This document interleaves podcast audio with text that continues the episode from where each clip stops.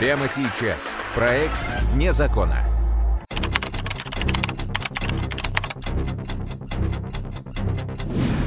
Самые громкие преступления.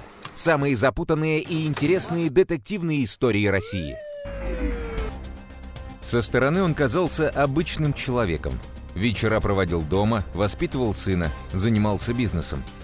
Он не стал тратить на нее патроны, у него была отвертка, он просто воткнул в шею, и тот тоже умер там же. Но полиция уверена, он убил гораздо больше, чем ему предъявили.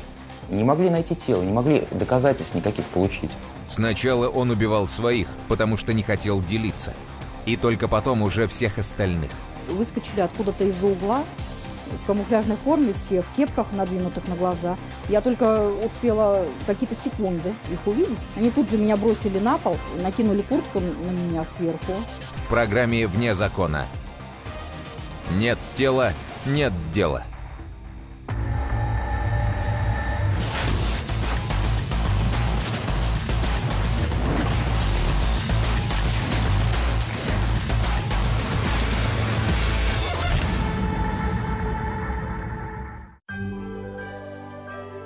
До нового 2013 года оставалось несколько часов. Все готовились к праздничному застолью. Жительница Петербурга Светлана набрала номер своей троюродной сестры Ольги Таболгиной. Интересно, где она встречает? Может, ее к нам позвать? Подумала Светлана. Но телефон Ольги молчал. Точно так же он был выключен и неделю, и две недели назад. Не случилось ли чего? Подумала женщина и твердо решила сразу после праздников идти в полицию. Пришла и сказала, что ее сестра Таболгина значит, не выходит на связь. Э, пропала внезапно, то есть ничто не предвещало, э, что она куда-то уедет, никому ничего не сказала. Просто перестала отвечать на телефоны. В съемную квартиру на проспекте Металлистов направилась дежурная группа. Туда же с ключами подъехала хозяйка квартиры. Был произведен осмотр места происшествия, и при осмотре места происшествия э, создалась картина, что человек, непосредственно Таболгина Ольга, исчезла внезапно. Все в квартире говорило о том, что Ольга не собиралась никуда уезжать. Она словно вышла из дома на минуту. В комнате горел свет, работал ноутбук. Вещи лежали на своих местах. То есть было какое-то течение жизни. Такое ощущение, что человек вышел в магазин и исчез. Все. Опыт подсказывал полиции, что такие исчезновения случайными не бывают. Соответственно, в таких ситуациях обычно быстро принимается решение о возбуждении уголовного дела, э, что было принято и, и в этом случае. Соответственно, начали изучать, выдвигать версии, что же с ней случилось. Поиск Ольги Таболгиной начали с изучения ее личности. Она была женщиной самой обычной.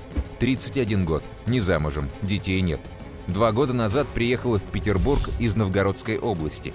Снимала квартиру, работала продавщицей в продуктовом магазине. В поле зрения полиции никогда не попадала. К алкоголю была равнодушна. Сомнительные знакомства не заводила. Она была невысокого роста, 160, ну, где-то там 159. А, худощавое телосложение, темные длинные волосы, а, симпатичная. Зеленые глаза, Первым делом полицейские проверили больницы и морги. Может, ей неожиданно стало плохо? Она могла выйти на улицу, позвать на помощь, а потом потеряла сознание. Паспорт она оставила дома, так что в больницу ее доставили бы как неизвестную. Ни по одежде, ни по признакам внешности такого человека никуда не поступало. Одновременно другая группа сыщиков опрашивала тех, кто знал Ольгу. Сотрудники магазина, где она работала, на вопросы полиции только развели руками. Ольга ничего не рассказывала им о своей личной жизни. А вот соседи по подъезду припомнили кое-что интересное. Они сообщили о том, что э, Таболгина э, проживала с неким мужчиной, э, который был кавказской внешности. Соседи вспомнили его имя. Своего сожителя Ольга называла Мурадом. Все силы были брошены на то, чтобы установить его личность. Через некоторое время оперативники вышли э, на некого э, Шереметова Мурата, который действительно проживал э, с Табологиной. Из материалов уголовного дела. Шереметов Мурат Аликович, 35 лет, уроженец Карачаева-Черкесии. По оперативным данным, проживает в Петербурге с 2006 года. Имеет квалификацию автомобильного электрика высшей категории. Работал установщиком автомобильных сигнализаций. Хорошо разбирается в их устройстве и принципах работы. В настоящее время официально не работает. Сыщики выяснили номера телефонов, которыми пользовался Мурат. Но все они были выключены.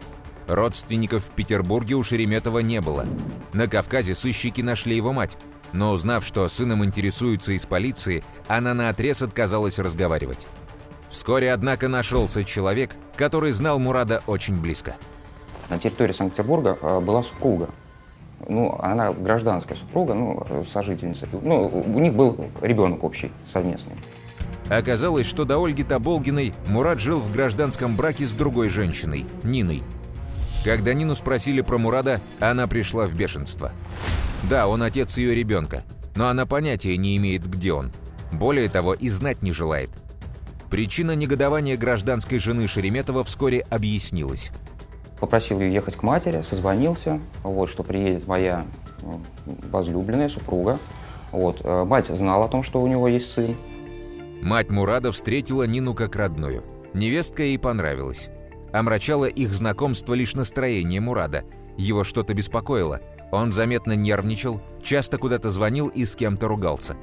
Через несколько дней Мурат сказал Нине, что ему нужно съездить в Петербург по делам. Больше она его не видела. Она подумала о том, что э, он просто-напросто обманул ее. Сыщики сосредоточились на поисках Мурада Шереметова. В том, что он может пролить свет на загадочное исчезновение Ольги, они не сомневались. Следователи методично изучали самый широкий круг знакомых Мурада. Допрашивали всех, с кем он имел дело. Важна была каждая мелочь. Мы получали какие-то телефоны, какие-то имена, какие-то фамилии. Вот. Так мы узнали о друге Шереметова Денисе Баку, фамилия такая. Из материалов уголовного дела.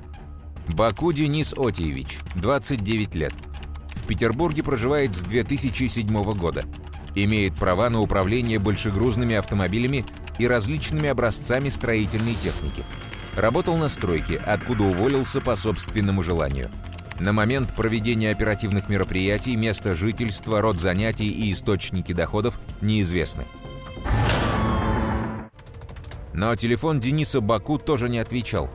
Где его искать, было совершенно неясно. И тут, собственно, э, опять э, ситуация, замкнутый круг. Нету Таболгиной, нету Шереметова, нету Баку. В оперативно-следственной группе решили вновь присмотреться к кругу общения Ольги. В ходе э, расследования дела было установлено о том, что Таболгина созванивалась с некой гражданкой Виноградовой постоянно. В отличие от всех остальных героев истории, Виноградову удалось найти без труда. Она проживала по месту прописки в своей петербургской квартире. Но радость сыщиков оказалась преждевременной. Женщина подтвердила, да, она знакома с Тоболгиной. Ольга пропала? Какой ужас. Подруга об этом ничего не знает. Нет, никаких предположений, куда могла исчезнуть Ольга, у нее нет. Сыщики слушали Виноградову и чувствовали, что женщина чего-то не договаривает. Тогда началась отработка вот этой гражданки, а, которая в ходе этой отработки было установлено, что она а, сожительствует с неким а, гражданином Евграфовым. Тогда уже начался проверяться Евграфов. В оперативно-следственной группе вряд ли смогли бы объяснить, почему они занимаются сожителем подруги пропавшей женщины. Никаких улик ни против нее, ни против него у них не было – только интуиция подсказывала сыщикам, что искать нужно здесь. И тогда начали проверяться телефонные соединения Евграфова. Установлено о том, что он накануне также созванивался с Шереметовым. Э, началась отработка Евграфова. Начались отработка его связей. Сыщики запросили биллинг мобильного телефона Евграфова. Положение телефона в дни исчезновения Ольги Таболгиной не вызывало никаких подозрений. Вот Евграфов поехал на автомобильный рынок. Наверное, за запчастями, у него есть машина. Вот он зачем-то заехал в гаражи на Выборгском шоссе. Может, к знакомому, своего гаража у него нет. В гаражах телефон Евграфова отключился. Ну и что? Видимо, села батарейка. И тут сыщикам пришла в голову мысль, как озарение. Они запросили биллинги телефонов Шереметова и Баку. И не ошиблись. В день, когда Шереметов прилетел с Кавказа в Петербург, все три телефона находились вместе в одной точке.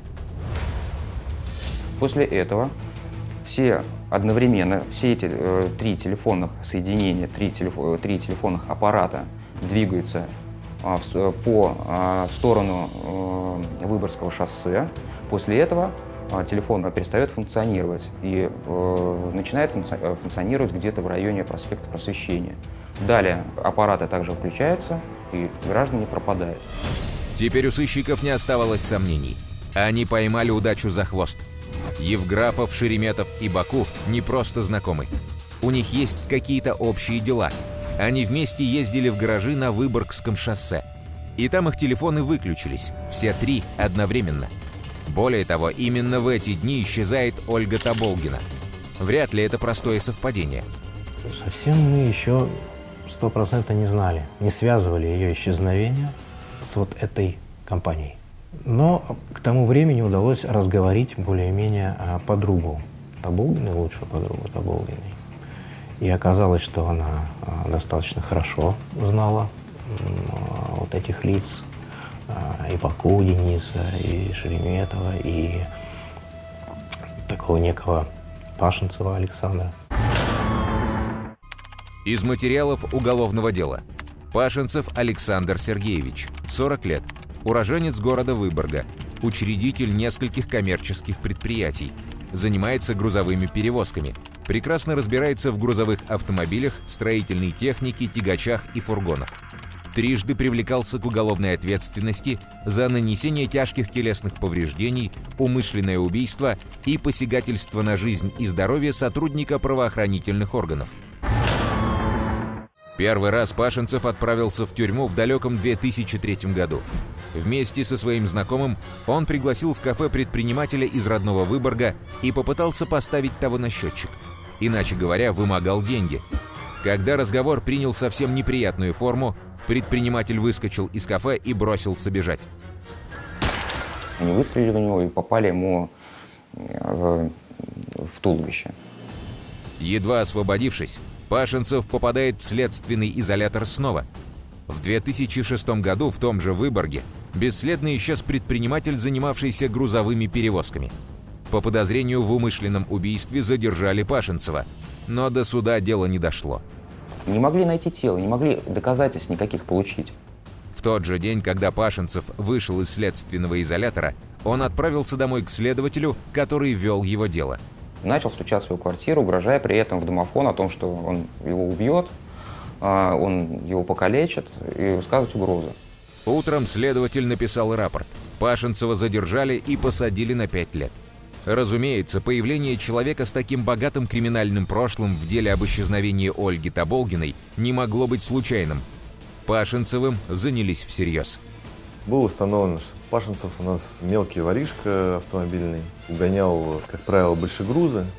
Вот, такого серьезного у него не было, там, серьезных позиций на, в сфере автоугонов. Ну, поэтому он так, собственно говоря, э, особо без денег был. Сыщики пока не могли понять, как связано исчезновение Ольги Таболгиной с угонами большегрузной техники. Но теперь они не сомневались, что вышли на верную дорогу. Первым делом оперативно-следственная группа выяснила, кто входит в ближний круг Александра Пашинцева. Было видно, что э, у него была своя там маленькая бригада, вот, куда в том числе входили Аскеров и Евграфов, а также граждане по фамилии Шеремет и Баку. То есть четыре человека, вот, они вместе с э, Пашинцевым совершали кражи автомобилей. Оказалось, что на счету банды Пашинцева уже не одно разбойное нападение. Счет угнанных со стоянок машин шел на десятки. В марте 2012 года преступники угнали со стоянки новенький большегруз стоимостью 3 миллиона рублей. Мне позвонили со стоянки, сказали, что мы машину угнали. Это было где-то около 5 часов утра. Мне позвонили, я приехал на стоянку, в 7 утра уже работала следственно-оперативная группа. А, был охранник, которого ударили кастетом. А, сотрудники ДПС. С меня взяли показания, на этом все закончилось. Через три года эту машину найдут в Архангельской области с перебитыми номерами. Летом 2013 года банда Пашинцева совершила разбойное нападение еще на одну автомобильную стоянку. Я дежурила в ночную смену на автостоянке поселка Глебычева. Сидела ночью, было очень жарко, поэтому я приоткрыла дверь. Они, видимо, выскочили откуда-то из-за угла, в камуфляжной форме все, в кепках, надвинутых на глаза. Я только успела какие-то секунды их увидеть. Они тут же меня бросили на пол, накинули куртку на меня сверху и сказали, что нам от тебя ничего не нужно, мы возьмем, что нам надо, и уйдем. На этот раз добычей преступников стал новенький квадроцикл и сейф с деньгами. Сейф, в котором лежала зарплата всех сотрудников стоянки, бандиты отвинтили от стены и вынесли. Квадроцикл стоял в закрытом контейнере на прицепе. Его увезли вместе с прицепом. И тогда здесь, собственно, складывалась цепочка. Все указывало на причастность этой группы к исчезновению Таболгиной. Предложение немедленно задержать Пашинцева было отвергнуто следователем. Пашинцев – опытный бандит. У него три отсидки. Он сумел отвертеться от, казалось бы, верной тюрьмы, когда его обвинили в умышленном убийстве. Такого голыми руками не возьмешь. К разговору с Пашинцевым нужно подготовиться. Изучив личности преступников, решили сначала задержать троих. После задержания Евграфов, Аскеров и Музычук изъявили желание дать признательные показания и рассказать о том, что куда, собственно, дело Стаболгина, куда делись Шереметов и Баку. С Мурадом Шереметовым Пашинцев не поделил деньги. Кавказец угнал в Петербурге грузовую машину. Пашинцев ее продал, но все деньги оставил себе. Шереметов был возмущен. На встречу с Пашинцевым в гараже на Выборгском шоссе Мурат приехал со своим другом Денисом Баку. Пашинцев не собирался давать эти деньги. Поэтому он сказал, когда увидел, что Мурат приехал вдвоем на встречу с Баку, он сказал, ну, Денис, ты подожди, а Мурат, проходи, пообщаемся. Когда Шереметов вошел в гараж, Пашинцев дважды выстрелил в него. А потом ударил бывшего приятеля ножом в горло. Когда с Шереметовым было покончено, он позвал в гараж Баку.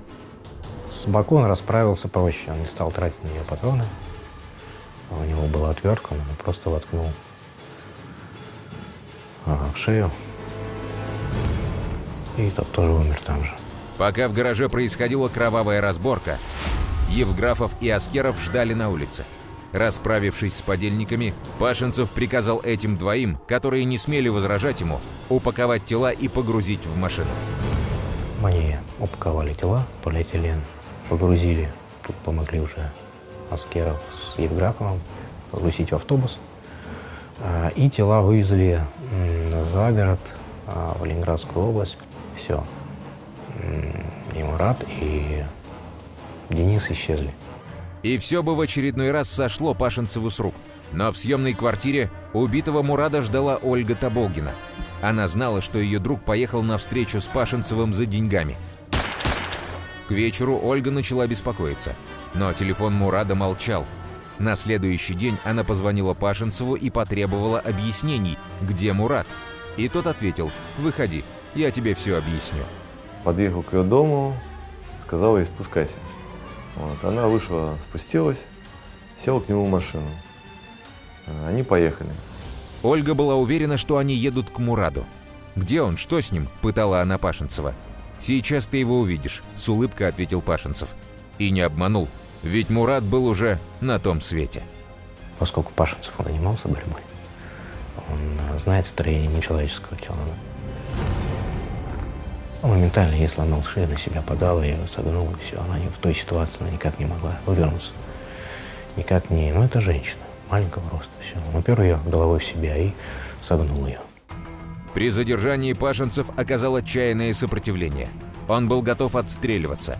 Но в дверной глазок увидел полностью экипированный СОБР, который приехал на его задержание, и решил не вступать в перестрелку. С учетом того, что Пашинцев отказался открыть дверь, дверь была взломана. Пашинцев был задержан. Пашинцев так и не сказал, куда он спрятал тела убитых им людей. Найти их не удалось. Пашинцев рассчитывал и на этот раз выйти сухим из воды. Ведь нет тела, нет дела. Однажды Пашинцеву это уже удалось. Но в этот раз доказательств было достаточно. Ленинградский областной суд приговорил Пашинцева к пожизненному заключению –